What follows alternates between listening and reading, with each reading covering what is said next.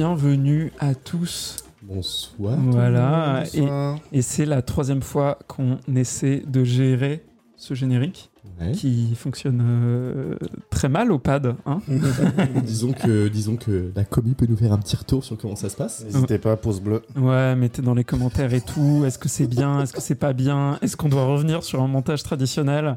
Je pense que oui. Abonne-toi. Voilà, et abonne-toi Ouais. surtout. Mais, euh, mais voilà, oui, euh, premier épisode de la saison 2 de Coming When It's Ready, euh, avec toujours les beaux Valentin et Adèle. Ils sont plusieurs Bah, vous êtes deux. Ah, pardon. Ouais. Et Baptiste du coup. Et ouais, et moi je suis là, je suis là. Mais je, bah, pff, ouais, écoutez, tu peux me présenter si tu veux. en, Baptiste en un mot, en un mot, en un Alors, mot. il habite euh, Baptiste. Ah, euh, bien. Adèle, en un mot. R6. Ok, ok, ok, ok. Est-ce que tu peux présenter Valentin en un mot, Adèle Euh, Valentin, en un mot. euh, Bonsoir. Ok, Valentin, Adèle en un mot. Viens. Ok, ok.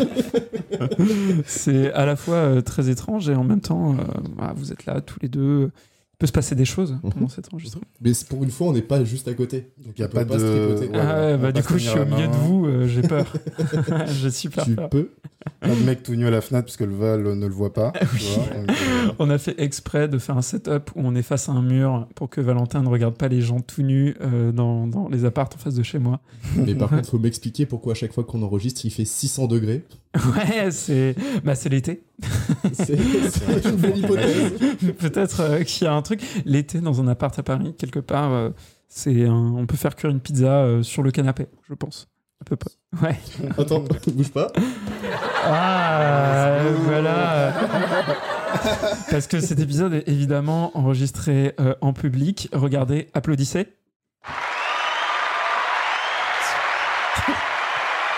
Euh, et il y a aussi un orchestre, euh, notamment un trompettiste. Voilà. Et un mec à la batterie. Je suis hyper mal à l'aise. ils sont Cette pas blague payés, aurait hein, ces vraiment très longtemps. payés, ouais. Je suis super mal à l'aise. Ah ouais Pourquoi Est-ce que ça, c'est vraiment... T'aimes pas Oh, ça me fait des frissons. Bah écoutez, euh, en tout cas c'est la magie euh, d'avoir euh, une console euh, un peu un peu cool quoi. Euh, voilà, euh, j'espère qu'on s'en servira, qu'on s'en servira pas trop parce que je pense que ça va être rapidement l'enfer. Ouais, c'est- Mais euh, mais voilà. Euh, en tout cas, bienvenue dans ce euh, nouvel épisode de Coming When It's Ready, comme je le disais. Euh, euh, un épisode un peu différent de ce qu'on a déjà pu faire puisque on est sur euh, un test, un nouveau format. Euh, un format un petit peu plus libre que d'habitude, puisque l'idée, ça va être que chaque, à chaque fois qu'on enregistre un Coming When It's Ready, chacun des participants va arriver avec un jeu. Un jeu qu'il a fait récemment, qu'il a fait pas récemment, qu'il aime, qu'il déteste, et il va en parler. Voilà, tout simplement, et on va débattre autour de ça.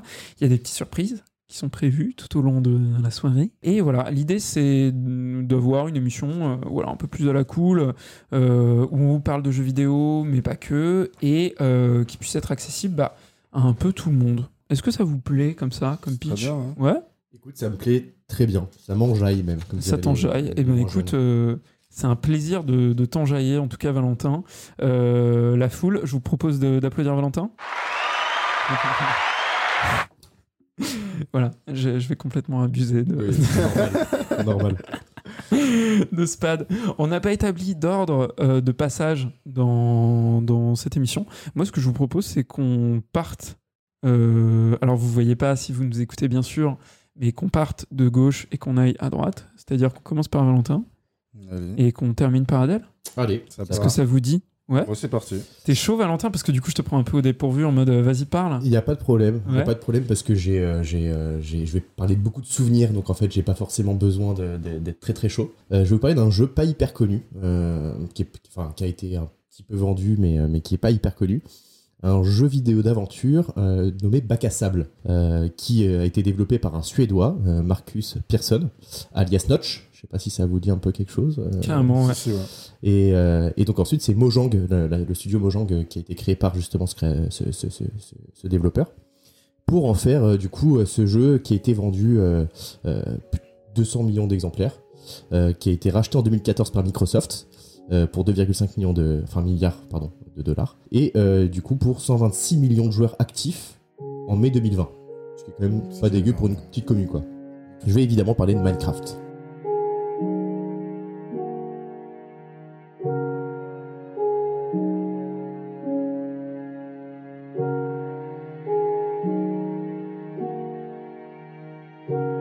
Minecraft, bah, compte sur vous aussi pour interagir sur le jeu. C'est un jeu auquel j'ai beaucoup, beaucoup, beaucoup, beaucoup joué. Je pense que c'est le jeu sur lequel j'ai le plus nombre, enfin le plus grand nombre d'heures de jeu. Euh, j'ai découvert ça chez, euh, chez euh, mon frère à l'époque, quand j'étais vraiment jeune. Il jouait à ce jeu-là. Je comprenais pas qu'est-ce que c'était ce jeu tout moche, tout cubique, mais qui avait l'air de lui donner une espèce de, de, liberté de création complètement folle. C'est un peu l'équivalent de Lego, mais dans les jeux vidéo, et avec un petit système un peu plus compliqué de crafting, parce qu'il faut aller chercher des blocs pour en, enfin, pour en multiplier les uns avec les autres et pour créer des blocs spécifiques pour avoir des constructions qu'on aimerait. Enfin, il y a différents modes de jeu, mais en tout cas, moi, c'est celui qui m'a le plus plu dès le début. Vraiment le mode bac à sable, quoi, du coup, pour le coup. Mais toujours en survie, parce que du coup, il y a différents modes de jeu. Il y a un mode créatif où tu as tous les blocs en illimité, et tu as un mode survie où tu as simplement euh, euh, la possibilité de pouvoir survivre. Donc, il y a des mobs euh, hostiles et des mobs PNJ qui peuvent t'aider dans la partie. Le but, c'est que tu arrives à survivre avec de la nourriture, avec des différentes, euh, différentes euh, ressources euh, évidentes pour un humain, entre guillemets, dans un jeu. Et euh, à côté de ça, tu peux aller justement crafter différents types de ressources dans différents types de biomes, parce que tu as des biomes déserts, tu as des biomes océan, t'as des biomes forêt, t'as des biomes taïga, enfin bref, t'as différents euh, types de biomes, et tu vas pouvoir prendre chacune des, euh, des ressources de chaque biome pour construire euh, soit ton château, soit euh, euh, ta, ta, ta- ta maison du futur, soit ton parc d'attractions, soit ton zoo. En fait, TNT. ouais, ouais, calme-toi. péter la maison de ton pote, c'est ça Ouais, on, on va, on va- on va y venir, on va y venir. Mauvais souvenir, mauvais souvenir. Mais, euh, mais en fait, tu as l'avantage de vraiment pouvoir complètement laisser libre cours à ta, créativité. Et j'ai vraiment le souvenir que la première fois que je suis arrivé dans ce monde, dis-toi, j'avais même peur des cavernes parce que je découvrais, euh, je découvrais euh, le jeu complètement. Et en fait, tu peux aller dans des cavernes obscures où tu vas trouver d'autres types de ressources qui vont aussi t'aider dans le jeu. J'ai pas trop envie de parler de l'aspect technique du jeu, j'ai surtout envie de parler des souvenirs de ouf que j'ai sur ce jeu. Euh, j'ai le nombre d'heures avec des potes passés sur des sur le- quasiment le je crois le début des battle royale parce qu'il faut savoir qu'en fait la communauté est tellement vivante et tellement, forte qu'en fait elle a construit différents modes de jeu euh, à l'intérieur même de, de, de, de, l'unité Minecraft. Et donc du coup, euh, des, par exemple des maps assez grandes avec 100 joueurs qui se réunissent en team ou seuls, qui vont venir crafter, euh, leur armure avec des petites ressources trouvées dans les cavernes pour ensuite se rejoindre au centre de la map et pour se, buter pour en avoir qu'un survivant. Tu vas avoir des modes de jeu où moi ce que j'ai fait avec des potes et qui m'ont été inspirés par des youtubeurs comme iPierre ou comme Aurélien Sama qui faisait partie de serveurs qui s'appellent Holycube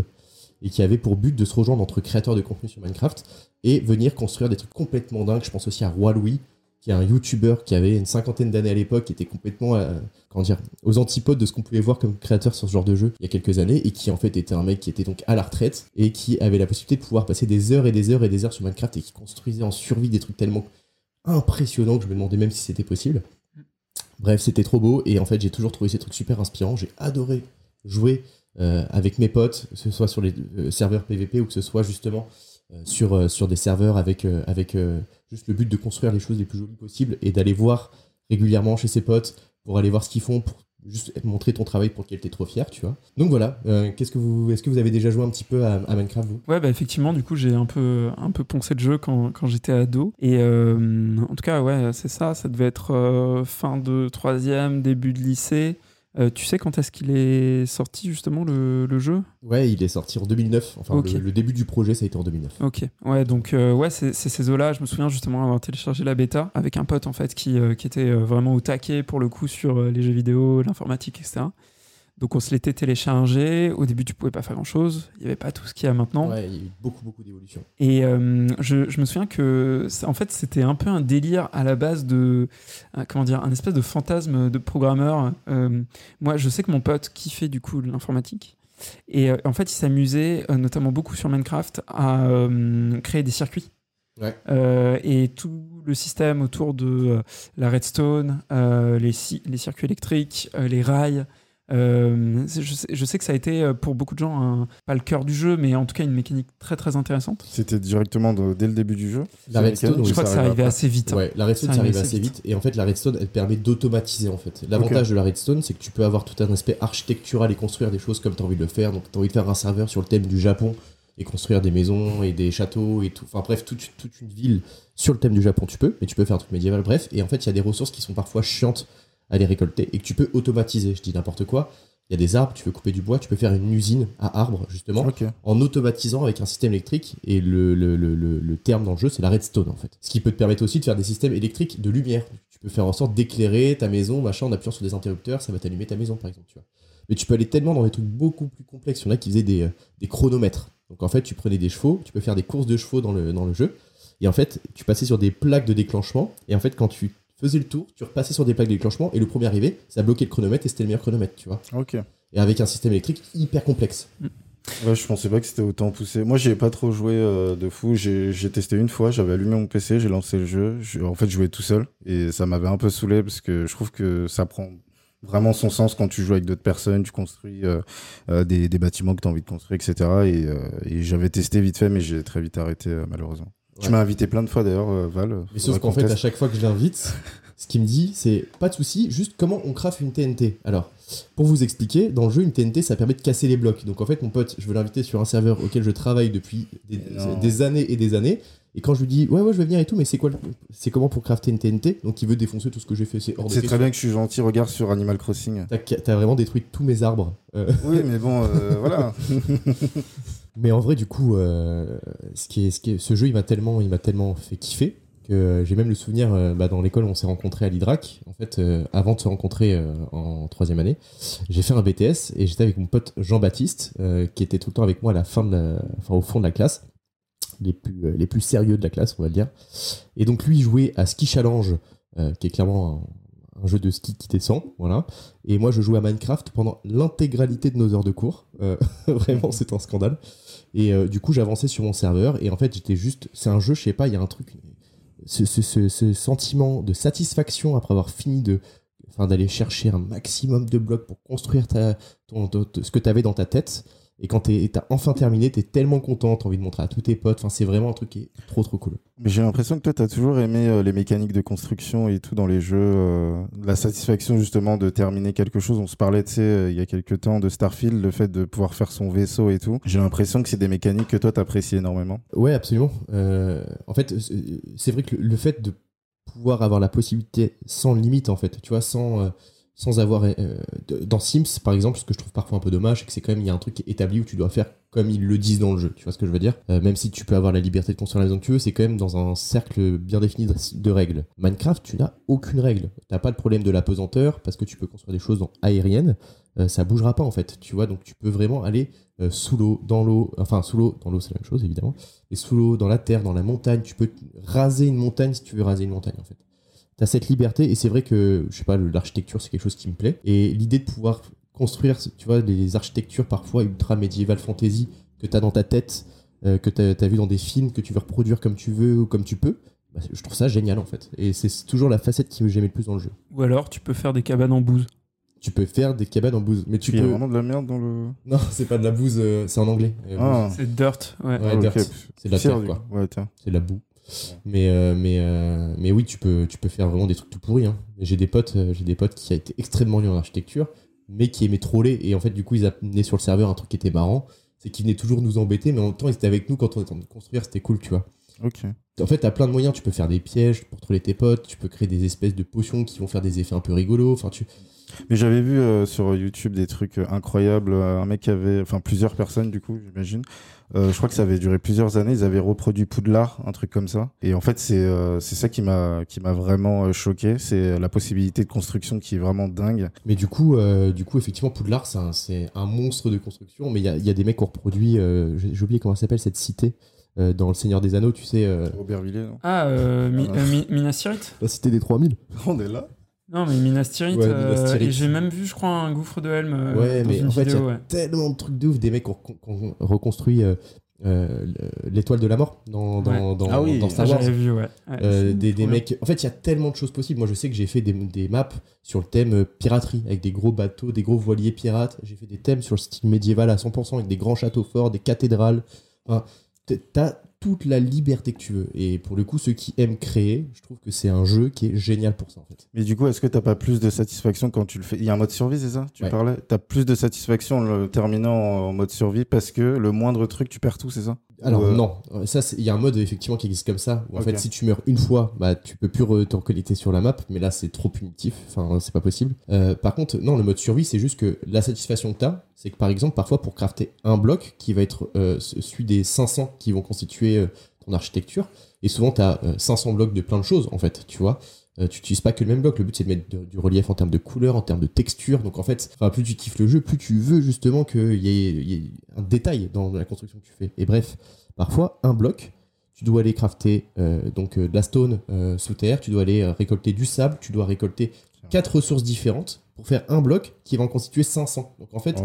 le temps de préparation, juste de fait de réunir tous les blocs qui vont te permettre de construire, ça prend quasiment autant de temps que la construction, tu vois. Du coup, c'est une usine à gaz en fait. Quand les gens veulent faire des grandes constructions, euh, je reprends l'exemple de Poudlard, en fait, c'est plein de mecs qui farment, juste Bah non, qui farment. Parce que là, ils le font en créatif. Ok, ok. En créatif, tu as la possibilité, via ton menu, d'avoir tous les blocs que tu veux instantanément. c'est beaucoup plus euh, chill euh, et en plus, tu as la possibilité de pouvoir voler, ce qui aide pour construire. et faire de la TNT aussi. Tu es Dieu. Tu es Ouais, Dieu. c'est ça. Non, mais en créatif, tu es Dieu. Tu peux faire naître des créatures, tu peux tout Ah faire. oui Ouais. Mais j'avoue, euh, c'est marrant de parler d'architecture parce que moi, je sais que dans mon feed euh, TikTok et dans mon feed Insta, pendant très longtemps, j'ai eu euh, des vidéos de, de mecs juste qui, qui montrent en fait ce qu'ils ont créé. Des timelapses. Ouais, ou alors même des tutos de comment est-ce que tu fais telle Ouais. maison, comment Ouais. est-ce que tu peux créer, tu vois. Ils te font des modèles en fait comme s'ils te vendaient des maisons en kit, tu vois. Ouais, mais Avec euh, une recette, euh, le nombre de blocs qu'il te faut, euh, comment est-ce que tu fais ta, tes fondations, ta base, tes machins. Et je trouve ça passionnant. Et effectivement, pour moi, Minecraft, c'est un des jeux qui. c'est un des seuls jeux qui a réussi à autant euh, faire exploser, on va dire, la créativité des, des joueurs. Ouais. Et je pense que. Moi, ça serait un jeu que j'aimerais faire, tu vois, typiquement avec, euh, avec euh, si j'avais des enfants, avec mes enfants. Parce que typiquement, c'est. Ton euh, fils. ouais, voilà, bah, on va y jouer ensemble. Parce que typiquement, je trouve que pour appréhender euh, un monde virtuel, eh ben, c'est plutôt pas mal. Les règles du monde sont clairement définies, faciles à apprendre, et en même temps, il y a une grande diversité sur euh, ce qu'il y a autour de, de, soi. Et il y a vraiment ce côté euh, euh, partir à l'aventure, notamment en mode survie.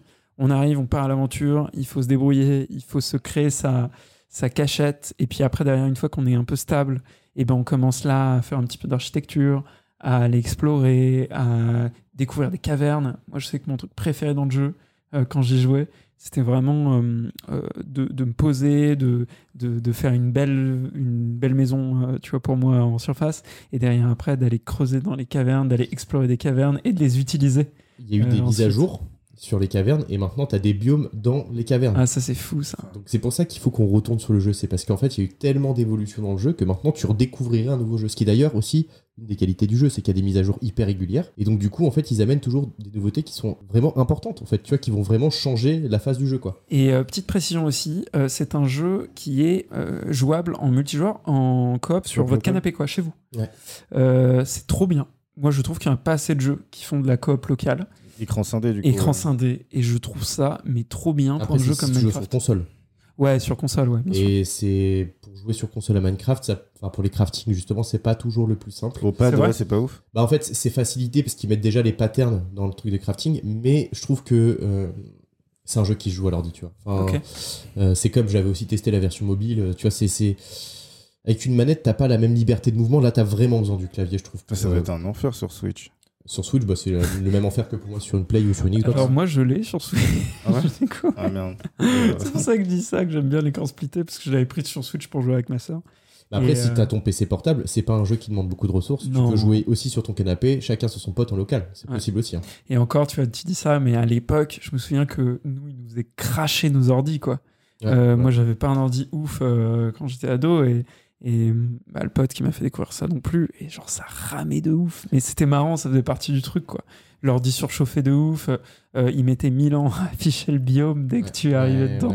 ouais. Et je trouvais ça, ça, ça faisait partie un peu du charme. Je trouvais ça assez cool. Mais justement, euh, en parlant de ça, moi, je- en parlant de local, justement, je me souviens que euh, à l'époque, avec ma sœur, en fait, du coup, mon demi-frère m'avait converti au jeu et moi, j'avais converti ma sœur au jeu. Et en fait, il faut savoir que euh, j'avais aussi du coup converti son ex-copain. Avec qui euh, on se rejoignait souvent chez ma sœur, donc euh, le dimanche. On arrivait tous avec nos ordinateurs et en fait, on jouait toute la journée euh, sur notre map en commun, justement en local, tu vois, jusqu'au jour où on s'est chauffé pour prendre et payer un serveur pour qu'on puisse jouer chacun chez nous et avancer quand on voulait. Mais on avait ce truc-là aussi qui était hyper convivial de se rejoindre. J'ai même un souvenir qui est trop bien. C'est j'étais avec son ex. Ma sœur était partie en week-end ou en cours, je sais plus, elle était en cours à Grenoble. Attention, on arrive sur un scénario de porno là. Et franchement, J'étais seul avec son ex. tout l'inverse. C'est-à-dire qu'en fait, on s'est posé sur le canapé le vendredi soir. Euh, on a commencé à geeker. Il y avait la Gay Pride qui passait dans son quartier. Je me souviens. Ah oui, scénario Ouais. de film porno. Attention, Valentin. Il y avait la Gay Pride qui Nous passait, la bonne techno machin. On s'est dit, est-ce qu'on sort? On s'est regardé, non. On est resté sur l'écran. On a joué 48 heures sans bouger du canapé, sans se laver. Ah, un enfer. sentir les vestiaires de foot. euh, Ma sœur, elle est rentrée de son week-end. Elle nous a vu exactement, strictement au même endroit que quand elle est partie. Tu vois, elle dit Mais t'es rentré chez toi ou non? Non, non, je suis vraiment resté sur le canapé à geeker. On, on dormait quelques heures et on se remettait. C'était vraiment trop bien. C'est les meilleures soirées, ça. Ouais. Euh, plus sordide, est-ce que vous connaissez un petit peu l'histoire de Notch Pas du tout? Je sais qu'il y a eu beaucoup de polémiques autour de Notch. Ouais. Mais après, je, je- t'avoue que je me suis jamais trop intéressé aux polémiques autour de. Alors, je vais faire très très rapide. en fait, c'est un sujet que je trouve intéressant, euh, euh, j'allais dire sociologiquement, quand on regarde un petit peu l'industrie des, jeux vidéo. Euh, alors, déjà, euh, petite reco, si vous voulez en savoir plus sur l'histoire de Notch, n'hésitez pas à aller sur la chaîne de Hard Disk. la chaîne YouTube de, de Hard Disk qui en parle très bien en fait qui a un épisode dédié à, ce créateur de jeux vidéo donc Notch en fait pour résumer très très vite Notch il a été complètement dépassé par le succès de son jeu. C'est un mec qui a créé un jeu tout seul. Et il y en a quelques-uns. Et euh, c'est souvent un peu euh, des. Enfin, c'est des prouesses, quoi. Parce que un, un- un jeu de l'ampleur de Minecraft, euh, quand t'es solo, euh, que ça t'amène à créer ton studio, etc., euh, si t'es pas fait pour ça, bah, ça peut être un peu compliqué. Et donc, le gars a créé euh, Minecraft tout seul. Euh, Il y avait ce côté très communautaire au début dans Minecraft. Euh, assez bon Bieber, en fin enfant. Une star malgré lui, très jeune, il a pas su gérer le succès. Alors non, une il était communauté pas jeune, mais non, mais c'est assez différent quand même de Justin Bieber. Et en fait, il s'est passé aussi un truc. euh, il s'est passé que euh, Microsoft s'est intéressé à son jeu, Mm. l'a racheté, et, euh, et en fait, il est devenu millionnaire bah, assez assez vite. Notch une fois qu'il a lancé. Euh, du coup. ouais, ouais, ouais. Et, et en fait, je pense que c'est un gars qui avait du mal un peu avec tout ça et tout, et qui a commencé à un peu dérailler justement avec plusieurs polémiques. Et en fait, qui est un mec qui aujourd'hui euh, euh, le dit d'ailleurs euh, lui-même, euh, qui est très malheureux qui est un peu tout seul, euh, j'allais dire dans sa villa, vraiment très très seul, entouré par personne, et, et qui est vraiment pas bien, quoi. Donc euh, c'est... euh, Moi, je veux bien de son pote. hein. Ouais, bah. en fait, euh, je pense que c'est un peu le, j'allais dire, la rançon du, du- du succès et c'est un peu triste. Mais c'est aussi, je pense que ça, tient aussi à, certaines problématiques du, monde du jeu vidéo où, euh, bah, forcément, quand on est un petit créateur indépendant, c'est toujours un peu dur de, créer, de garder son indépendance, de gérer des communautés de plusieurs millions de joueurs quand on a un jeu qui fonctionne bien et, euh, voilà et pas se faire dépasser par tout ça. Et je pense que bah, malheureusement pour lui euh, il, a eu un, destin comme ça assez triste mais, euh, mais voilà ça n'enlève rien de toute façon à, son jeu qui est un, un grand jeu voilà. Ouais, franchement, qui est, un- bah, qui est encore une fois le jeu le plus vendu dans l'histoire de, de- du jeu vidéo, c'est quand même pas rien. Sans compter le fait que, effectivement, euh, le, le principe même d'avoir donc ce jeu bac à sable qui va évoluer avec sa communauté aussi, avec parce que pendant longtemps, justement, ce qui était bien et ce qu'on a eu peur avec le rachat de Microsoft, c'est que il écoutait vachement sa communauté, en fait. Les retours de ses joueurs sur ce qu'ils auraient aimé avoir comme évolution. Ouais, je me souviens de ces, de ces notes Ouais. de, de, de patch qui étaient vraiment très cool Ouais, Euh, qui à l'époque. hyper suivi, en Ouais. fait. Dès qu'il y avait une snapshot, donc c'est une bêta de mise à jour, entre guillemets, dès qu'il y avait une snapshot, euh, il- tout le monde testait les snapshots. Il y avait des vidéos partout pour dire, bah ok, ça on aime bien, ça on aime pas. Et j'étais le premier à suivre ça comme les infos, en fait. Pour moi, c'était c'était l'actu, le JT de 20h, quoi. c'est vrai que j'ai rarement vu ça sur un autre jeu Et même après le rachat de Microsoft, euh, enfin Microsoft écoute encore la communauté ou moins ou plus trop. Je ou- dirais que je suis plus un assez gros joueur, pour te le dire. Euh, ce que je te dirais, c'est que moi, je trouve que Microsoft ramené, a ramené plus rapidement de plus grosses évolutions. Je trouve que les mises à jour de, de sous Mojang, entre guillemets, euh, elles étaient les grosses mises à jour importantes, elles étaient euh, lentes, tu vois, pour arriver. Donc du coup, on avait quand même cette lassitude qui pouvait venir un petit peu parfois sur le jeu. Microsoft, ils sont arrivés, ils sortent des mises à jour conséquentes avec des nouveaux biomes, avec des nouveaux systèmes de gameplay. Euh, hyper régulièrement. Donc euh, je trouve que pour le coup, ils apportent un truc cool. Après, est-ce qu'ils écoutent la commune? Je sais pas. Je suppose que oui, quand même, parce que c'était le- l'essence même du jeu.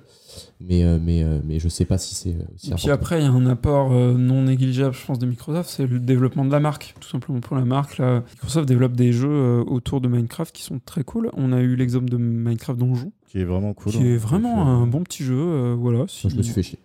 Ouais, bah, c'est c'est toujours pareil, hein, c'est les Diablo-like, hein, ça, c'est ça, Faut aimer, euh, faut aimer, quoi. On a un très grand défenseur de, de Diablo à, à cette table, mais effectivement, je trouve que c'est un système de jeu assez clivant, donc ça m'étonne pas que, euh, que, que typiquement tu nous dises que t'aimes un peu, un peu moins. Moi, je suis pas un gros fan, mais je trouve le jeu assez fun, et puis a plusieurs, c'est toujours cool, cool. ouais. Bah, c'est toujours les. Enfin, Diablo-like, vaut mieux les faire à plusieurs. Après, j'y ai joué seul aussi. Ouais. Ah, tiens, oui, ouais, euh, bah, alors que c'est le joué, ouais, problème, ouais. Euh, ok, je pense que on a bien bien parlé de Minecraft. Yes. Dans ce nouveau concept, on, s'est proposé de euh, potentiellement avoir des petites surprises, des petites choses euh, pour jouer, pour vous divertir aussi euh, chez vous. Euh, Valentin, est-ce que tu as prévu un petit truc Absolument. après ta chronique? Absolument. Ouais. Et j'ai même envie d'intégrer ça comme, comme euh, des Olympiades, en fait. Tu vois. Ah, carrément. Euh, C'est-à-dire, je m'explique, euh, on va faire plusieurs, euh, plusieurs podcasts cette saison. Et euh, à chaque podcast, il y aura des petits jeux. Il y en aura peut-être qu'un, il y en aura peut-être trois. Enfin, tu vois, c'est- il y aura un certain nombre de jeux. Et à chaque fois, il y aura un vainqueur par petit jeu.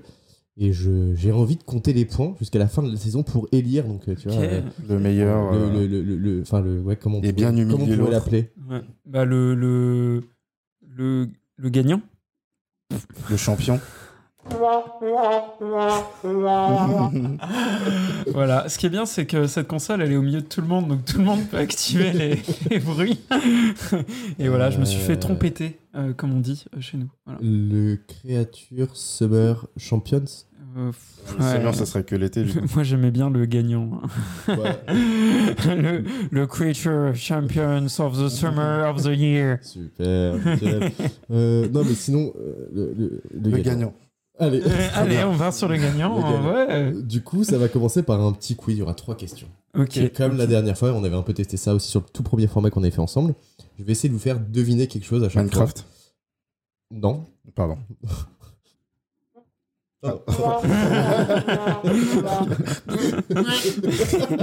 Alors, le trompettiste est- a pas capté en fait le signe que, que, que Valentin lui a fait. Il a un petit loupé, on est désolé. Allez. Donc du coup, Ah, merci public. Il s'arrête très brusquement, le public, ouais. c'est tellement dur le silence derrière. bon alors, les gars, euh, la première question. Il y aura deux actus euh, un peu un peu geek et une actu euh, plutôt insolite, on va dire. Ok. La première question, ça se passe au Japon. Et alors, attends, euh, pour identifier un peu les règles, euh, comment ça se passe? Est-ce qu'on c'est- on dit euh, le plus vite possible? Ouais, celui qui a la Celui réponse. qui a la dit, réponse. ouais. C'est En tout cas, ça commence bien, Japon. ouais. Ouais, ouais, C'est- vas-y. Au Japon, Ouais. euh, il y a un gamer Ouais. Qui vient de vivre euh, un mariage. je, je suis facile au début. Franchement, c'est facile. Euh, Est-ce que Attends. ça te fait pas penser, Adèle, aux anecdotes qui- introuvables qui nous ont fait dans le bah, mariage mais c'est pour ça que je. Là, j'écoute pas. Alors, il y a une grand-mère, le jeu, un jeu, le jeu vidéo lui a sauvé la vie. Qu'est-ce qui s'est passé? Ok, il y a un gamer qui vient de se marier. Ouais. Euh, mais un mariage pas comme les autres. Pourquoi? C'est exactement le même Oh type d'anecdote. Il y a un mec, pourquoi? Il y a un homme sur la Terre, pourquoi? Non, mais franchement, les gars, faites un effort. Posez des questions. Alors, C'est- Attends, redis, redis, il répète. s'est marié, c'est insolite. Moi, je pense que euh, c'était des elfes, ils sont déguisés en elfes et tout? Non. Merde. Non. Euh... Alors, moi, je pense que euh, ils se sont mariés et ils ont fait un tournoi de Smash Bros pour Alors. se marier. Qui ils se sont? Bah, euh, le l'homme et sa femme. Est-ce que j'ai dit une femme? Non. Deux hommes? Est-ce que j'ai dit deux hommes? Deux Deux femmes femmes Est-ce que j'ai dit deux femmes? J'ai Ah. dit un gamer. Ah, il s'est marié C'est avec sa marié. console. Non. Mais on s'y approche. Il s'est marié avec un jeu vidéo. Oh, presque. Il Allez. s'est marié avec euh, un. Un- un- Il s'est marié avec, avec une un borne jeu d'arcade. vidéo. Une Non. borne d'arcade. Non, t'es t'es plus proche tout à l'heure là. Ah, Un il s'est jeu marié avec vidéo. sa télé. Non. Un jeu vidéo, on y. Ok, ouais. qui- y a- Ah, il s'est marié doit trouver avec- le jeu On doit Non. trouver le jeu Il Non. s'est marié avec Minecraft. Non. Il s'est marié avec. Ah, euh, Un personnage de jeu vidéo Et le vainqueur est devant Let's go Ah, N'hésitez pas suivre mon Insta. Non, là, c'est pas le bon ça. bouton. Ah non, c'est pas ça non plus. Je vais Ouais. applaudir. Il est là, il est là, N'hésitez pas suivre mon Insta. Merci, merci. N'hésitez pas sur mon Insta, Adèle Gaming. Merci. Euh, du coup, euh, moi j'ai trouvé ça assez marrant parce qu'un gamer japonais vient de se marier avec un personnage virtuel tiré d'un jeu vidéo. Le mariage atypique a été organisé par la société Ibiki Works euh, qui développe et commercialise des jeux érotiques. Ah, c'est. Ok, ou- le genre de, de jeu vidéo, quoi, du coup. Exactement, tu vois, c'est ça qui est marrant dans cool. c'est pour avoir droit à cette cérémonie spéciale, le marié a été sélectionné parmi plusieurs autres candidats pour se marier du coup avec son personnage érotique qu'il a séduit dans son jeu. Le but du jeu est de séduire certains personnages féminins. Elle s'appelait Euh, comment? Je j'ai pas son nom. Elle a eu des invités ou elle était toute seule euh? Elle, Elle de son côté, elle avait juste les développeurs du jeu du coup. Ah, mais c'est ouf. Et de son côté, bah il y avait personne parce que les gens ils avaient Ah. pas trop envie de venir à ce mariage quoi. Ok, Bah, lui fait c'est euh. triste. Ouais, Un bon. petit peu, Ouais. un petit peu mais insolite du coup. Oui, ouf, insolite, insolite. Bravo Adèle, en tout cas. Bravo, euh, Bah, bravo à toi. Bah, bravo à vous. En fait, t'es juste le meilleur. Ouais, il a- Euh, un joueur. C'est marié avec quelqu'un de. Non, là la question va être super large. Ouais. Ah bah voilà, tiens. Un joueur nous avait manqué.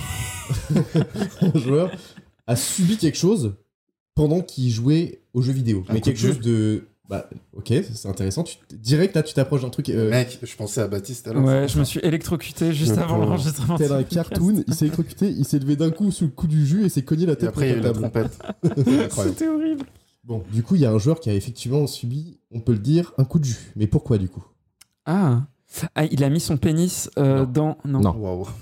Mais pourquoi tu penses à ça, direct Bah, parce que tu me dis insolite, testé, euh, moi je me dis un pénis, quoi. D'accord, mais c'est insolite. Il s'est pris un coup de jus euh, avec sa manette? Oui. Ah, il se l'est mis dans les fesses. Non. Non. Il l'a mis dans sa bouche? Je donne un indice. Euh, c'est une manette filaire.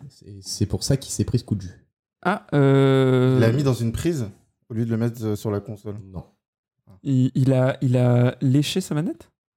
Non. J'ai fait. En fait, j'ai dit tous les trucs sexuels que je pouvais Ouais, dire. Je suis C'est pas désolé. du tout sexuel. C'est pas du tout ça. Rien à Ok. voir avec le sexe. Euh, ok. euh, Ah bah, je réponds pas du coup. bah, du coup, je laisse la main à Adèle. Euh, Qu'est-ce qu'il a pu faire, ce monsieur? Donc c'est Alors, j'ai pas dit qu'il avait fait quelque chose. J'ai dit qu'il avait subi un coup de jus. Et, c'est- et quand je dis un, su- un- un coup de jus, c'est un euphémisme, qu'on soit bien d'accord. hein. C'est- Il s'est clairement fait électrocuter. Et comment ça a pu arriver? Parce que euh, la sueur de ses mains? Non. Euh, il a pas. Il y avait pas de gain sur sa manette, genre? Non. Tonnerre ici, euh, dans la maison. Et Oh, boum mais qu'est-ce qu'il est fort N'hésitez pas à suivre mon Insta. Le mec il va dire à chaque fois. Non, ça c'est le générique. Alors, on va revoir les boutons pour Valentin. C'est bon, voilà. arrêtez. Mer- Merci. Donc, effectivement, un joueur se fait foudrailler, foudre, foudrailler, Ah, et, c'est. et non foudroyer, Ouais. euh, en plein orage à cause de sa manette. Un Ok. homme de Greenbrier, une petite ville située dans le comté de Robertson, dans le Tennessee, euh, aux États-Unis, jouait tranquillement à un jeu vidéo samedi soir, lors d'un orage, lorsqu'un éclair à proximité l'a frappé directement en passant par le fil de sa manette. Il est pas mort? Il est mort? Euh, je n'ai pas eu l'info. euh, J'espère qu'il va bien. je- Il est oui, mort et non, enterré. il va bien, il va très bien, il va très bien, ne vous inquiétez pas. Ok. ok. Il y C'était une blague de geste. Du coup, euh, à l'audio, Ah, euh, c'est filmé, c'est vous, vous allez avoir des. C'est marrant. ok, on passe sur la dernière euh, info, actu, actu, news, euh, Bon, j'espère bien que je vais l'avoir celle-là. euh, qui n'a rien à voir avec la geek culture. Apparemment, ça peut peut-être t'aider. Ah. Euh, C'est sur les se mariant. comment? Euh, Donc, comme vous savez, il y a eu une petite période dans le monde, Covid-19. Ah. C'est bon. Euh, c'est bon, on va pas refaire tout le truc. Ok, donc il y a un... pendant la Covid-19, il y a l'État et l'État pas que de la France, mais l'État de plusieurs pays comme les États-Unis qui ont donné des aides euh, Ouais. aux petites entreprises pour les aider à survivre justement dans ce contexte compliqué Ouais. économiquement. Il y a un mec qui a décidé de se faire plaisir, euh, qui a dépensé cet argent un peu différemment qu'il aurait dû le faire. Et actuellement, il est, euh, euh, enfin, il risque 302 années de prison. À votre avis, pourquoi? Ok, donc déjà. Mais attends, rien à voir avec l'agriculture. Rien. Ah ouais, donc euh, tu Ah parles. oui, là, euh, c'est. Ok, ok. On n'est même pas sur un quiz thématique, quoi. Bravo. Non. Euh, bah là, c'est forcément ça implique de la drogue. Non. Il C'est est parti euh, Non, c'est juste en la voyage. gueule du monde. Non, c'est l'insolence. C'est l'insolence là. Franchement, c'est 302 années d'insolence. Je trouve ça un peu abusé la peine, selon, selon moi. hein. Mais, euh, À 300, bah, c'est perpétuité. en fait. Alors, il s'est. Je sais pas, ouais, il a pu partir en voyage ou alors. euh, non, Non Il s'est fait plaisir? Il s'est fait plaisir. Il s'est fait Il s'est acheté plaisir. une maison. Alors, il s'est acheté effectivement des choses, mais pas des maisons. Euh, Donc, il s'est pas acheté de la drogue, il s'est pas acheté des maisons, il s'est acheté de la bouffe, Non. C'est très On est sur quelque chose de matériel. Il s'est acheté des télés, On est sur quelque chose de pratique. il s'est acheté des. Une voiture. Des autocuiseurs Harry. Ouais, Les vainqueurs du quiz Bon, il s'est pas acheté. Pas. Non, pardon. C'est genre. Le mec qui se trouve à chaque fois le bruitage, tu veux mettre les applaudissements. Tu voulais les applaudissements Non. Euh, Ah merci, merci. Voilà. Bah, bravo à vous. Bravo à toi, Effectivement. Bah ouais, j'ai rien fait quoi. Bah, c'est pas grave. Covid-19, il s'offre une Ferrari, une Bentley et une Lamborghini avec les aides de l'État. Ju- Juste une petite question. euh, L'État a envoyé de l'argent? En fait, Ils ont envoyé combien en fait? Parce que une Lamborghini. Ouais, une une- société. T'es une Ah, société, donc je dis n'importe quoi, on va te filer peut-être 1 ou 2 millions d'euros d'aide sur un, un an euh, pour compenser ton manque à gagner de l'année précédente. Bah, le mec, il s'est juste offert des bagnoles de luxe. Avec ça, une Ferrari 458 italienne, une Lamborghini Aventador S, une Bentley Continental GT. Voici les trois voitures que s'est offert un entrepreneur avec les aides de l'État liées à la pandémie de oui. Covid-19. Il y a Adèle qui a l'air sur de Twitter. connaître le mec. Je Je pense l'avais que vu sur Twitter, il habite dans le 93. Big up à lui déjà. Pas du tout. Ah. L'histoire s'est déroulée à Irvine, en Californie, il y a quelques semaines de cela. Non, pas Irvine, à Ivry. c'est ça. Ivry, c'est la Californie de, de l'île de France, quoi. L'homme risque donc jusqu'à 302 années de prison. Ok.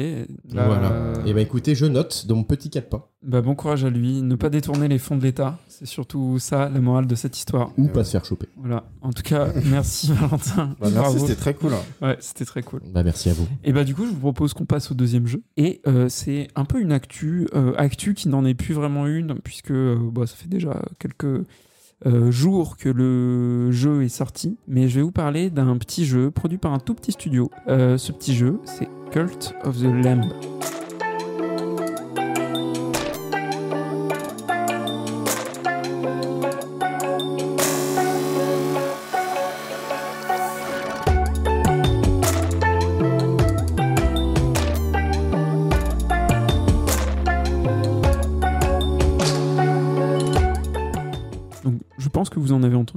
Serait-ce que parce qu'on se parle.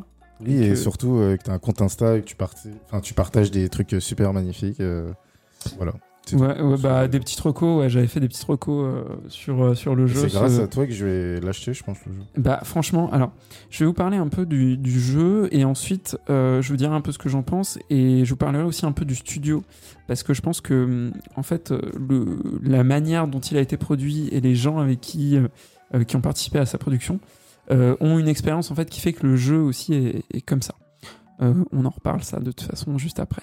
Donc le jeu il est, il est vraiment très très chouette. À la base il avait été annoncé plutôt comme un roguelike euh, quand il avait été annoncé il y a quelques, il y a quelques mois.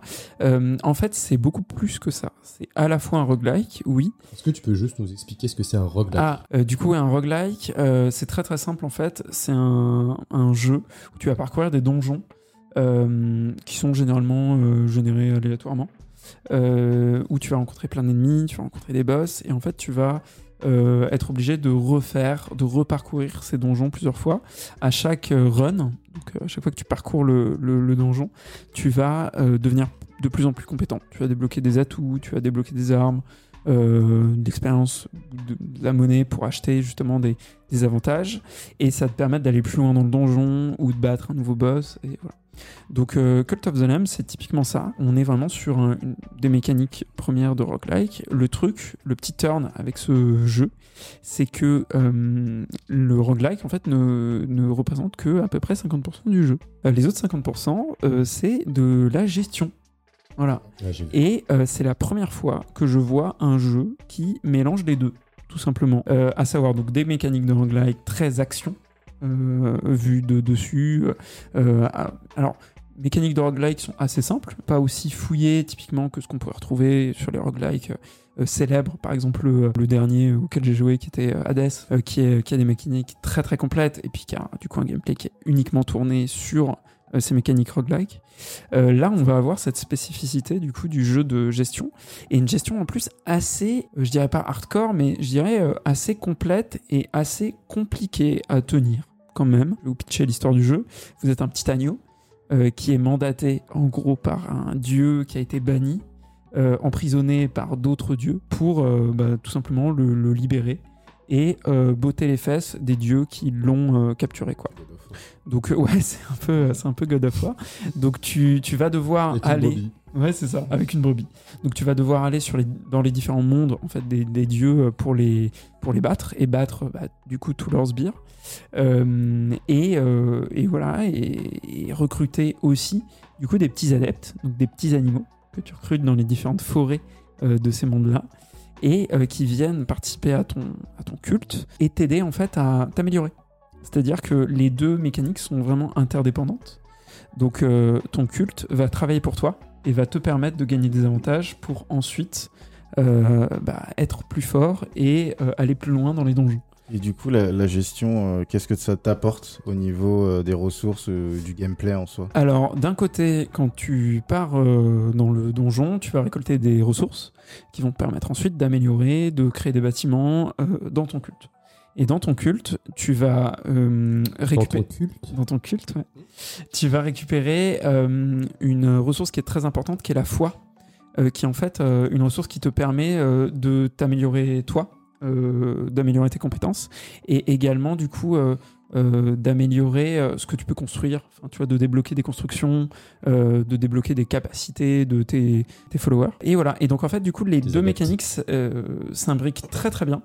Et, euh, et voilà, en sachant que euh, la fin du jeu se passe plutôt du coup du côté euh, roguelike, puisque bah ouais, c'est une bataille de boss, donc il faut battre les boss pour pouvoir arriver à la fin, à la fin du jeu. Mais euh, c'est assez euh, technique et il y a beaucoup beaucoup de choses à faire euh, dans ton dans ton culte. Ouais, on va jamais s'en sortir hein, avec le mot culte. Ta secte.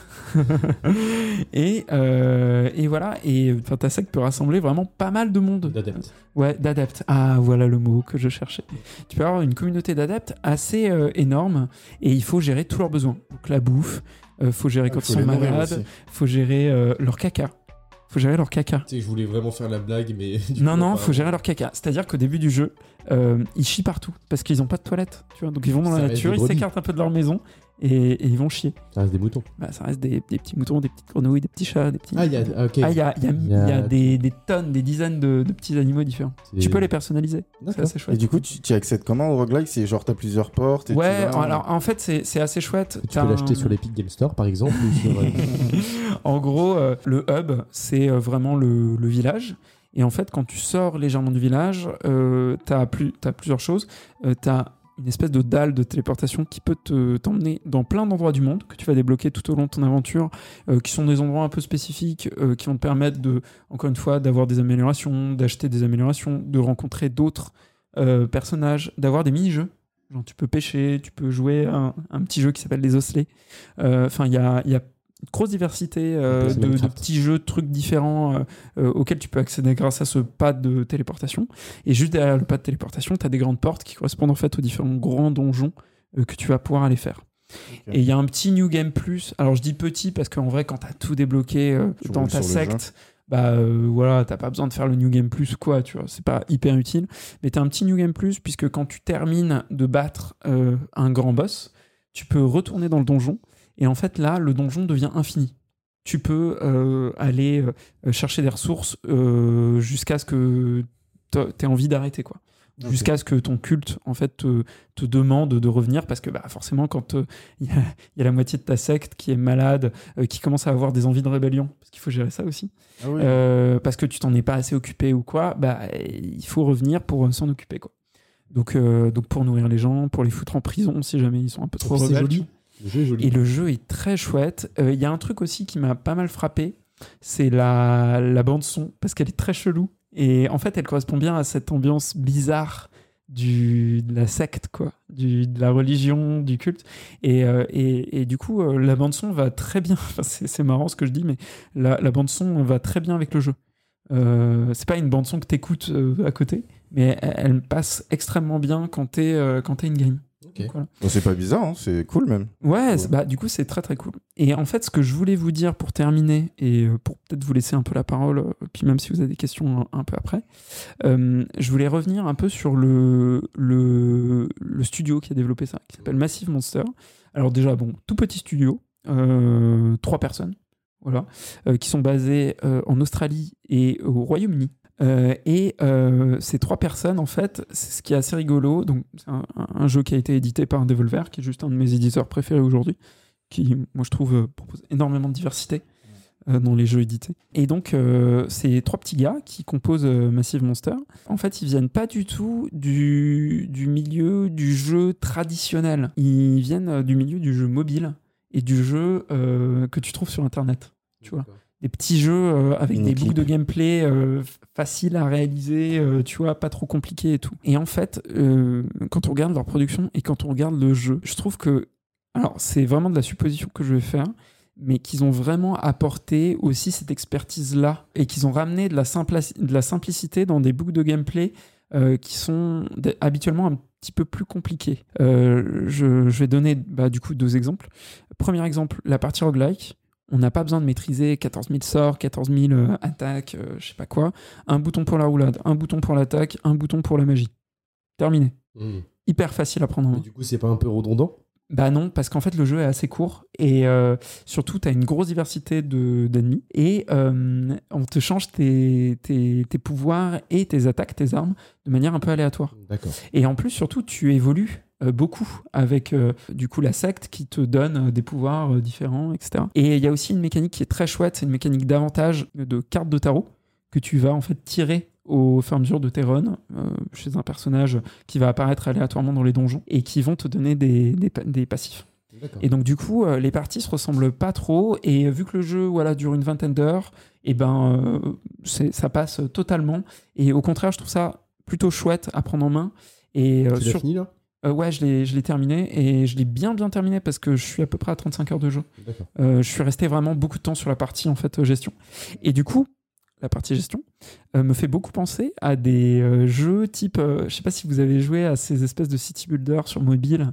Euh, Type, euh, type euh, SimCity par exemple. ouais, alors SimCity, oui, mais moi je pense par exemple voilà les trucs Simpson ok, typiquement, où je trouve que sur la gestion des bâtiments, comment on les place, la gestion des ressources, etc. Il y a un- une petite vibe là-dessus, et j'ai l'impression quand même qu'il y a une grosse inspiration de ces jeux mobiles là. Euh, qui vient ils viennent du coup, c'est ce que tu dis. et, et voilà, et en fait, je pense qu'il y a ce truc-là. Et, euh, et en fait, je trouve ça cool qu'on nous propose des jeux et que ça soit en plus des jeux médiatisés, euh, soutenus par des studios comme Devolver, qui changent un peu la donne, qui euh, euh, laissent la place à la créativité et à la créativité de mecs qui font pas partie de l'industrie traditionnelle. euh, parce que voilà, c'est un peu la mode aujourd'hui dans les jeux indés euh, de voir en fait un mec qui s'échappe de euh, Ubisoft ou euh, euh, pour aller créer un, jeu. Là, on est sur des, mecs qui viennent voilà, d'une autre industrie et, et qui produisent un, jeu qui est complètement unique. Quoi. Cool. Bah écoute, ça donne très envie. Ça donne très envie. J'ai vu quelques, quelques images sur Twitch par certains streamers et effectivement, j'ai vu un petit peu, un petit peu de gameplay. J'ai trouvé effectivement que c'était super cool d'avoir cette, euh, cette diversité de gameplay entre le côté roguelike et le côté gestion. Typiquement, je parlais de Minecraft, euh, donc on est plus sur, sur quelque chose de, de, de, de, de mine- enfin de farm, de machin, mais on joue ensemble aussi, on connaît euh, Civilisation, genre de jeu, on aime les jeux de gestion. Et ça a effectivement l'air très très intéressant, ce- ce- ces deux aspects, qui a l'air de, de bien se compléter. Et puis un petit ton aussi qui est assez sympa, euh, euh, qui est un peu gore, un peu euh, pas gore mais un peu ouais, un peu sulfureux, un peu. Enfin, t'es quand même t'embrigades euh, les, les- les- tes adeptes. hein. Mm. Genre tu tu les sacrifies, tu les malmènes, tu peux leur putain ça ça m'a fait trop rire. Tu peux leur donner des champis hallucinogènes pour les rendre heureux. Euh, pendant un, un moment, quand on n'a rien à foutre de leur donner à manger ou quoi, bah, tu t'en fous, tu leur donnes des champis et après euh, ils captent plus rien. Non, parce que j'ai fait une fois la même chose avec Adèle, je lui ai donné des champis pour qu'il soit heureux, ça fonctionnait. Ça fonctionnait.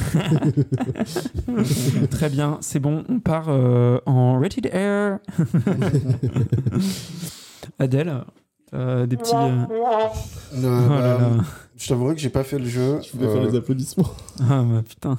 Je t'avouerai que j'ai pas fait le jeu. comme euh, Val, j'ai regardé euh, quelques vidéos euh, sur Twitch. Euh, au début, enfin, quand je- j'ai regardé, j'ai commencé à regarder le, le stream, je comprenais pas parce qu'on m'avait parlé d'un roguelike.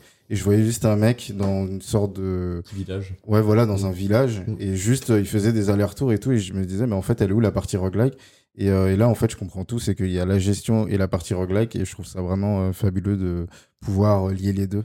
Sans pour autant euh, bah, que la partie roguelike prenne le pas sur la gestion et, hein, et C'est vraiment quoi. très équilibré. C'est Ouais. ça qui est qui est incroyable parce qu'on pourrait penser que en fait euh, il y a une des deux parties qui est juste un espèce de side Mm. comme dans beaucoup de jeux et en fait non pas du tout c'est super équilibré et ils arrivent même du coup à te proposer des mini-jeux à côté et donc euh, C'est même peut-être le seul choses, quoi. jeu en fait euh, à lier les deux en fait. Ah, moi euh, comme ça de tête après il y a des y a des jeux un peu hybrides toujours tu vois Oui, action aventure roguelike, Ouais. mais gestion roguelike. euh, avec des trucs aussi différents et des boucles de gameplay aussi différentes c'est vrai que c'est assez rare rare Bah, il y a des jeux mobiles, en l'occurrence. Euh, je pense à Clash des of Clans, jeux mobiles? où tu gères ta ville, enfin ton, ton espèce de village, et tu vas faire des attaques sur d'autres joueurs, ou tu vas faire, euh, tu vois, des, des espèces de raids. Donc, c'est pas un roguelike, mais t'as as vraiment ces deux facettes qui sont tout aussi importantes l'une l'une de l'autre, quoi. ok donc ouais peut-être un truc au niveau des jeux mobiles on. Ouais, ouais. Il y a peut-être un truc, ouais. Euh, si vous n'avez rien à ajouter, moi aussi, je vous ai préparé un petit truc rigolo.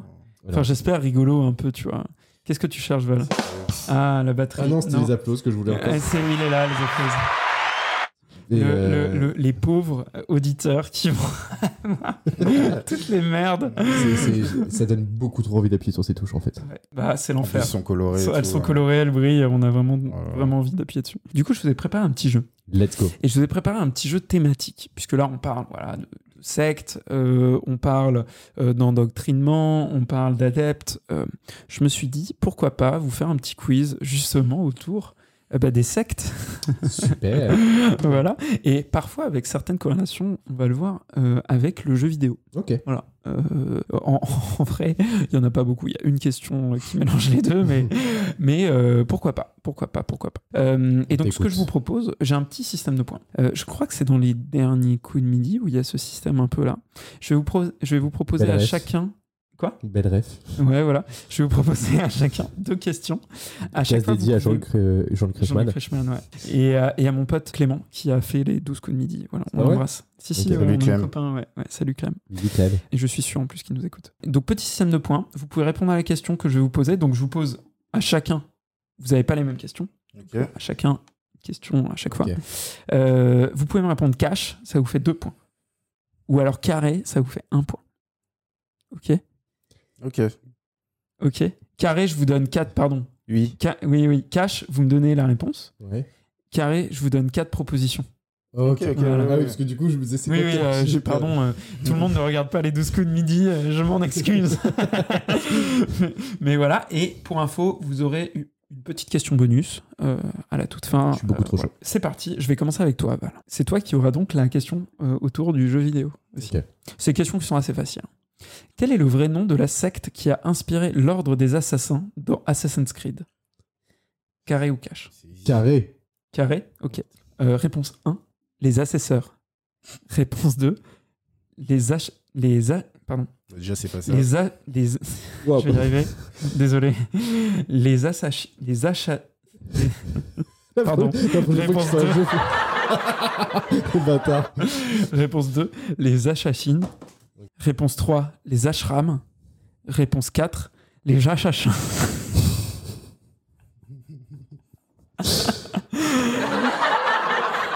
Ok. Ma théorie, euh, c'est que assassin, je crois que ça vient de l'arabe Hachachine, effectivement, un truc comme ça, non? Pourquoi tu. Bah, je vais pas te dire. euh, Que Euh, tu multiplies par 3. euh, pour moi, c'est la réponse 2. C'est la réponse 2 Ouais. Eh bien, Valentin, c'est bel et bien la réponse 2, les achachines. Merci, ma gueule.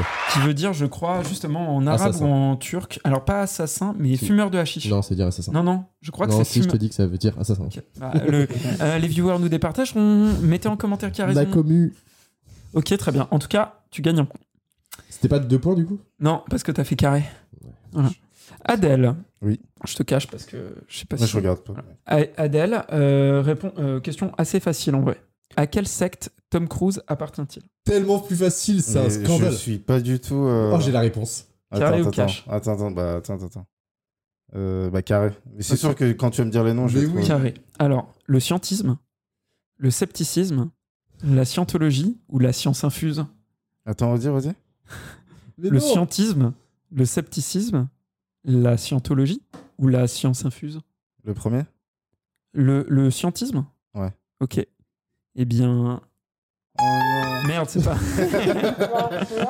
voilà, c'est la trompette. Oh. C'était la scientologie, Adèle. Et je le répète une deuxième fois, la trompette. C'était la scientologie, euh, Tom Cruise, ouais, effectivement. Bah, je. un gros, merci. gros, euh, un gros euh, promoteur de la scientologie euh, partout où il passe. Donc, euh. Question 3, donc 1 à 0. Voilà. J'espère que tu as le somme. Adèle. J'ai gagné 3 0 C'est vrai. Euh, question 3, euh, pour notre ami Valentin. Question plus difficile. Quel était le surnom du gourou indien Bhagwan Sri Rajneesh? C'est easy. C'est un gourou qui est très connu. euh, voilà. Euh, carré ou cash? Carré, mais même Carré. carré, j'ai pas la réponse. Ok. Alors, en vrai, t'as bien fait de prendre carré parce que c'est mes meilleures, c'est mes meilleures blagues. Alors, c'était au froid, au chaud, au chou ou au shabadabada. Attends, mais ça, ça, c'était tes meilleures blagues. Euh, ouais Bah, En vrai, au froid, au chaud, au chou. C'est rigolo Non? Au shabadabada Non?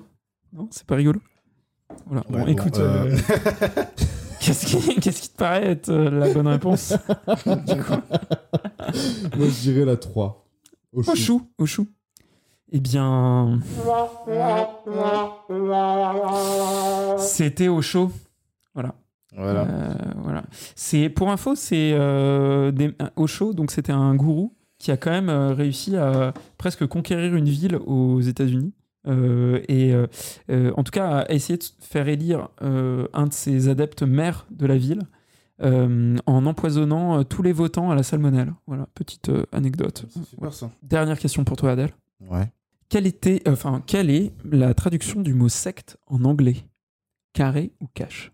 Bah, carré. Carré. Ok. Religion, secte, cult ou pomme de terre. C'est tellement plus facile. Bah, culte. Oui, c'est culte. Mais c'est tellement plus simple. C'est tellement Bah, bâtard. abuse pas, t'as les, deux questions que ça t'avais, les deux questions que t'avais. Oui, Valentin. facile. oui. Écoutez, il y a 1-1, du coup, c'est une bonne raison pour euh, faire la question bonus. Let's go. La question bonus sera un juste prix. Je vais vous demander chacun votre tour, euh, chacun votre tour, euh, la réponse chiffrée que vous voulez donner à cette, à cette euh, question, et je vous dis à chaque fois plus ou moins. Ok. Euh, quelle était la taille de la statue érigée en l'honneur du gourou Gilbert Bourdin, alias le Messie cosmo, cos- le Messie cosmo- cosmoplanétaire, pardon. C'est un Français et elle a été construite à Castellane, euh, dans les Alpes de Haute-Provence. Et elle a été détruite en 2001. Quelle taille faisait cette statue? Je commence, Valentin. Donne-moi un chiffre en Non, mètres. mais je. Non, vas-y, fois moi commence, qui commence. Moi, cette fois-ci, j'aimerais que Tu laisses la main. Tu Ouais, laisses la main laisse la. Oui, commence, Valentin. Non, vas-y, Adèle, je t'en prie. vas-y. Vas-y. On t'écoute. Allez, Val. Allez, euh, n'aie pas peur. Euh, Est-ce que est-ce qu'on peut- est-ce que c'est grand T'as un chiffre à donner C'est c'est assez colossal. Enfin, dites-vous, euh, il y a un mec, un gourou qui s'est fait bâtir une statue monumentale en France. monumental C'est le seul indice que je donnerais, mais c'est assez ouf. Je vais dire 30 mètres, C'est plus, 75 mètres. c'est moins, 40 mètres, c'est moins, 35 mètres. c'est moins. 33. Mais putain, le. Bravo. Merde, non, c'est pas ça. c'est là. Bravo, frérot. Ah, c'est toi, ouais, c'est toi, c'est grâce à toi que j'ai reçu là. Et donc bravo à Valentin qui gagne ce petit jeu sur les sectes. Tu peux rejoindre, euh, si tu veux, mon culte euh, que, que j'ai nommé du coup le Coming When It's Realism. Bah, je croyais que j'en étais déjà parti. Ouais, mais il y a un truc à part et tout. euh, je te dirai, ça se passe dans ma chambre. Beaucoup trop chaud. Ok, trop cool. et ben écoutez les amis, je pense qu'on peut passer au dernier jeu de cette petite soirée. Effectivement. Euh, avec Adèle, qui va nous présenter un petit jeu. Alors j'ai longuement hésité entre deux jeux qui sont euh, Diablo et Uplectel. Et au final j'ai choisi Uplectel. euh, Ah, c'est bien. Du studio Asobo.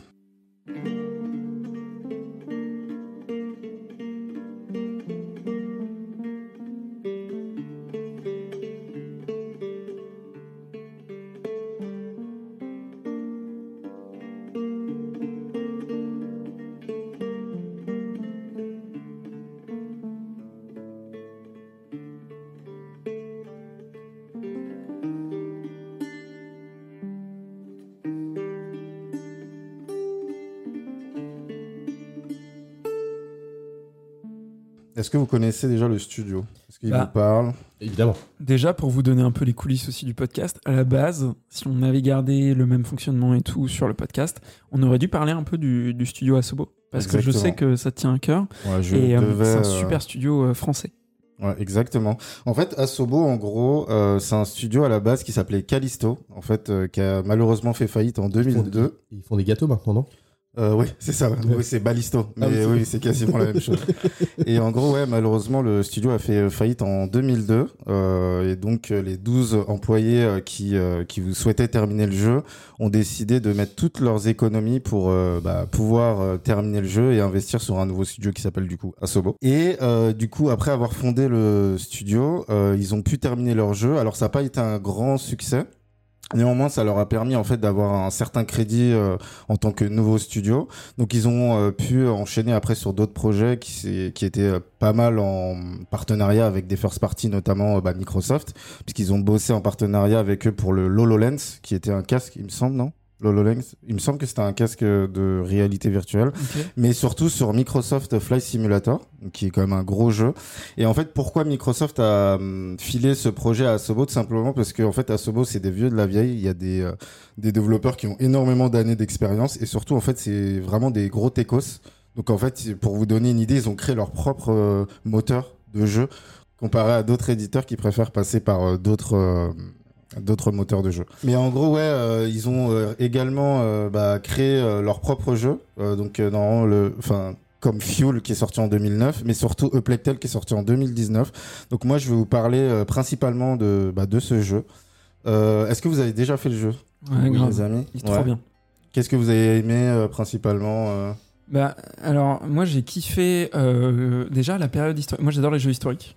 Donc, euh, euh, enfin, bon, c'est pas un jeu historique parce que bon, c'est un peu de la fantaisie quand même aussi. Ouais, C'est complètement de la Mais fantaisie. c'est complètement de la fantaisie. Mais elle- ça s'inscrit quand même dans un contexte euh, Historique, qui est euh, la guerre de Cent Ans, euh, la peste aussi.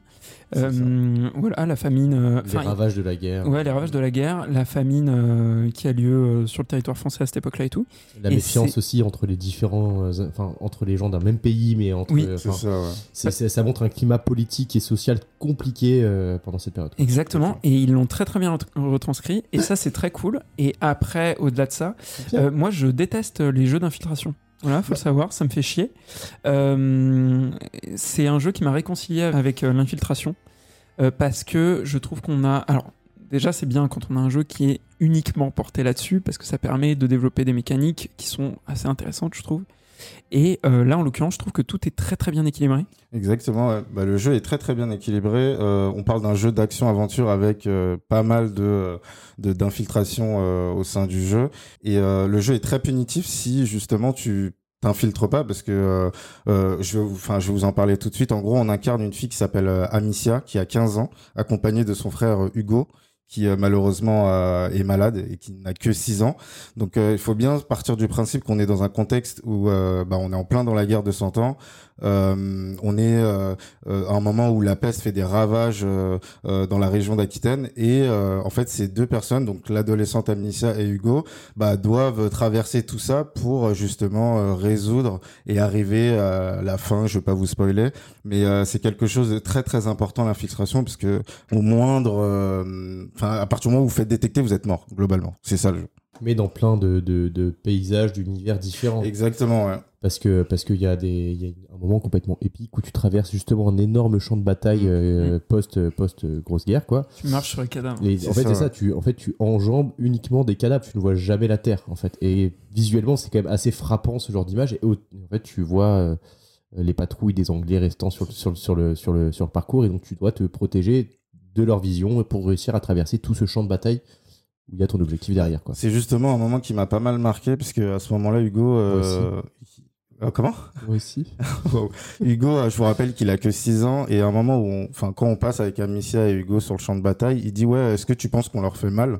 Alors qu'ils sont déjà morts, etc. En fait, ça, ça vous percute en fait quand vous jouez à ce, à ce jeu parce que vous vous rendez compte que en fait c'est que des gamins et ils sont dans un contexte qui est très très compliqué et, euh, et en fait euh, l'avantage, enfin le gros avantage du jeu, je trouve, c'est les rencontres qu'on fait euh, pendant euh, pendant cette aventure. En fait, on rencontre bah, par exemple des alchimistes, des voleurs, etc. qui vous aident en fait à à parcourir euh, bah, tous les, toutes les problématiques que vous avez pu engendrer euh, durant votre aventure. Et, euh, et globalement, bah, par exemple, typiquement, Lucas, qui est un personnage que vous rencontrez à peu près dès le début du jeu, bah, c'est un alchimiste, il vous permet de, de crafter, parce qu'il y a un gros système de craft qui est assez important dans le jeu, parce qu'en gros, pour vous donner une idée, on parlait de la guerre de Cent on parlait également de la peste. En fait, ce qu'a réussi à faire Asobo, c'est qu'ils ont matérialisé la peste à, à travers des rats et je trouve qu'ils l'ont très très bien fait. En fait, les rats, on, a, on associe ça vraiment malheureusement euh, quelque ouais la maladie, quelque chose de sale, etc. Et je trouve qu'ils l'ont très très bien euh, imagé et, euh, et, et, inclus dans, dans, dans leur jeu parce qu'au départ, pour vous donner une idée, ils voulaient faire une sorte de gaz au début hmm. et qu'ils n'ont pas fait et je pense qu'ils l'ont bien ils ont bien fait de garder euh, juste les rats. Donc euh, le craft, comme je vous disais, bah, vous permettait de euh, crafter bah, des flammes, parce qu'en fait dans le jeu, ce qu'il faut savoir, c'est que les rats ont peur des flammes. Au-delà de ça, vous avez la possibilité bah, de tirer. Il y a un passage qui est assez intéressant dès le début du jeu. En fait, ce qu'il faut savoir, c'est qu'Amnesia a une fronde qui lui permet d'assommer ou de, de des fois tuer certains de ses ennemis. Et en fait, il y a un passage dans une cuisine ou c'est dans une ferme, il me semble, où tu dois taper sur le gros jambon pour euh, qu'il tombe et mm. pour que après les rats bah, justement euh, se ruent sur le jambon pour que toi après tu puisses euh, passer donc il y a plein de petites mécaniques comme ça que je trouve assez stylées qui sont pas mal liées au craft globalement mais mais pas que bah, le truc c'est que as aussi le, le, début du jeu est assez guidé parce qu'on t'apprend en fait Exactement. plein de choses mais là, je trouve que la fin du jeu est vraiment brillante parce que tu as une liberté d'approche qui est vraiment très très enfin qui se développe qui se déploie et plus tu avances dans le jeu, plus tu as envie de, de, de, chercher justement des matériaux pour le craft, euh, plus tu as envie de, de creuser un petit peu, d'aller explorer les endroits et tout, parce que tu vas être mieux équipé et en fait tu vas pouvoir aussi euh, euh, aller à des endroits où ça t'aurait paru impossible d'y aller avant. avec le matériel que tu avais précédemment.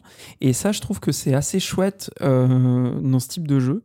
Moi, ce que je retiens aussi de ce jeu, et t'en parlais un petit peu quand tu parlais des enfants, c'est les enfants les mieux écrits du jeu vidéo, je trouve. Parce qu'ils sont exactement, en fait, leur, euh, leur euh, réflexion correspond exactement à leur âge. Euh, ils ont des, des, ils ont vraiment des réactions de, d'enfants. Et même quand, voilà, bah, typiquement, tu parlais de Lucas. Lucas, c'est un peu le, le gamin surdoué, quoi. C'est ça, ouais, c'est l'alchimiste très du appliqué, groupe. etc.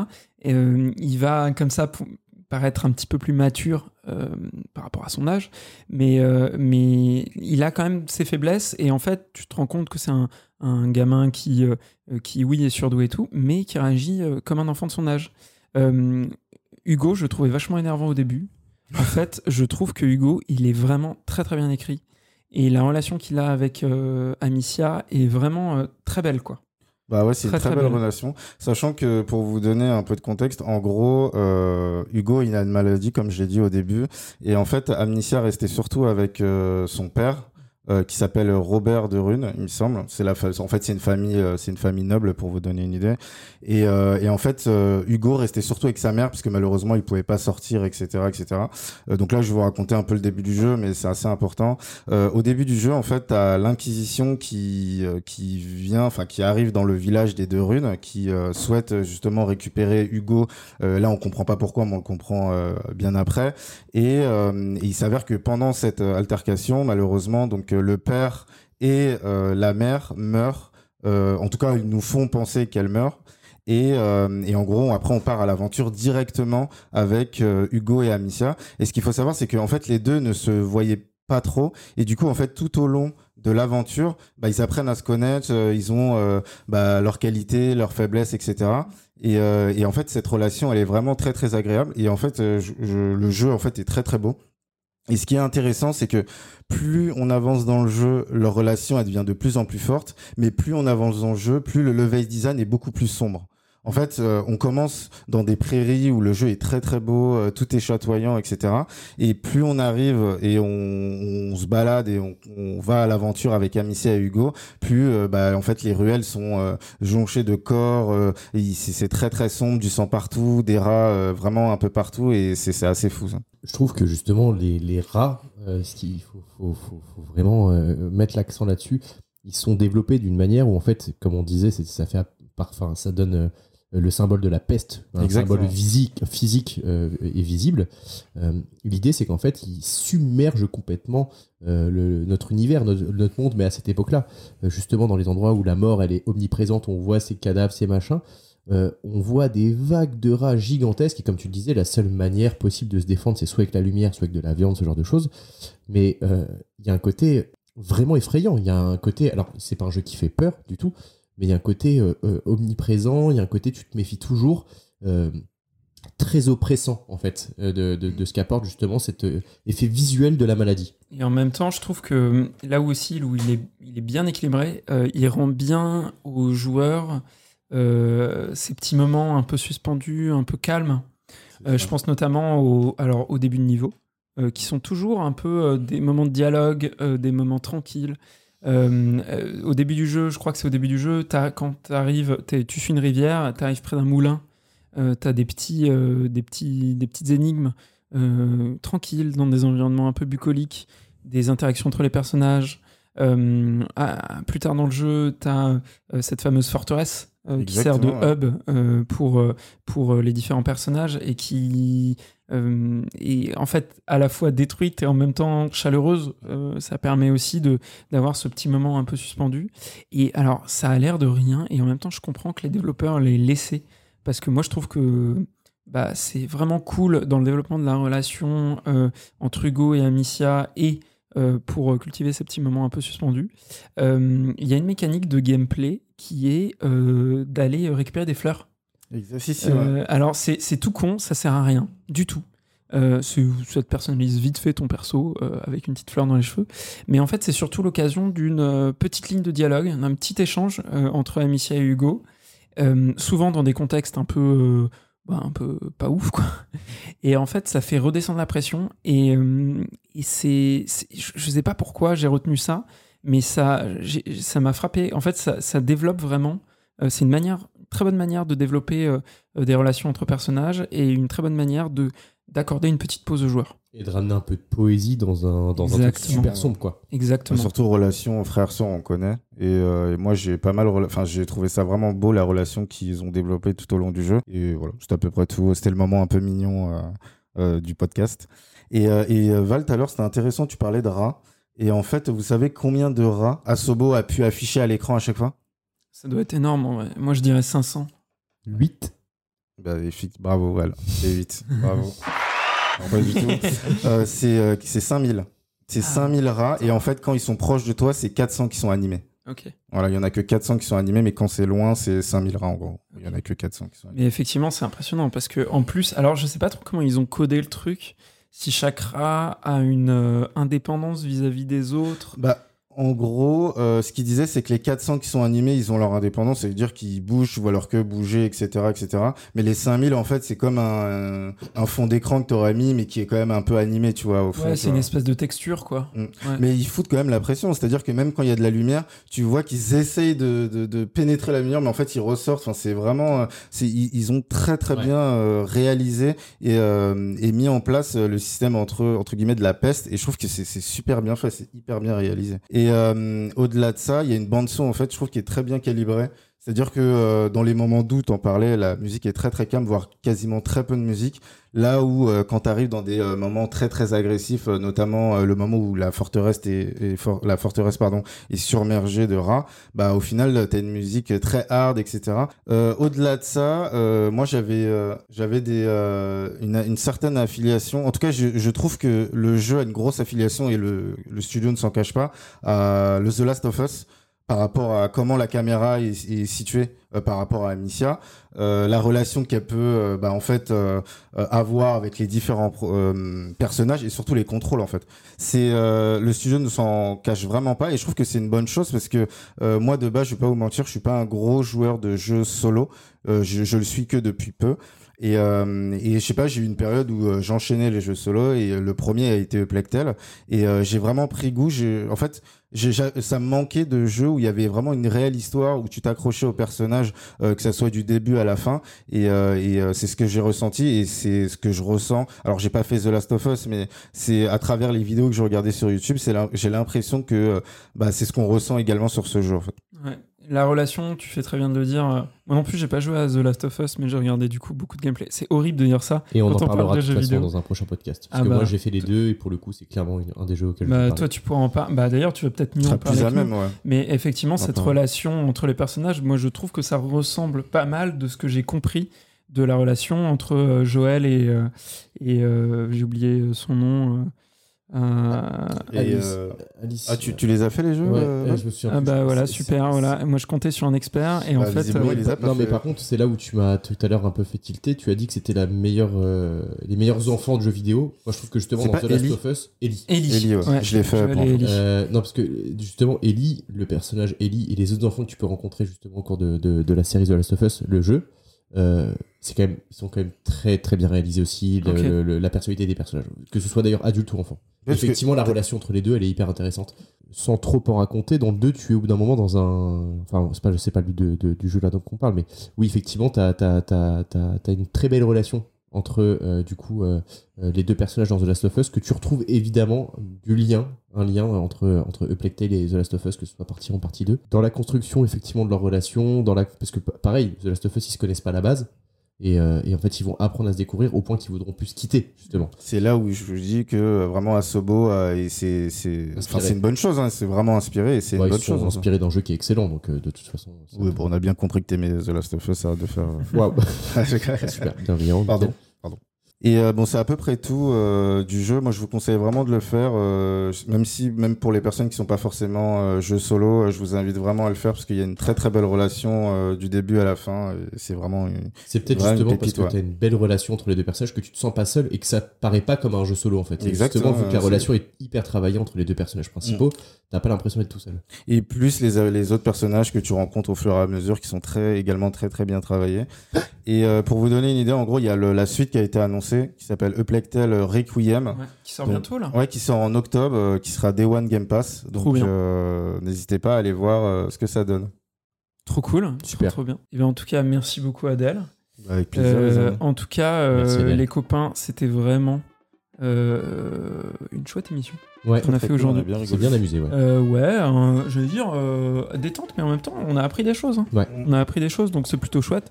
Et puis, euh, et puis voilà, euh, Valentin nous a euh, donné des super questions.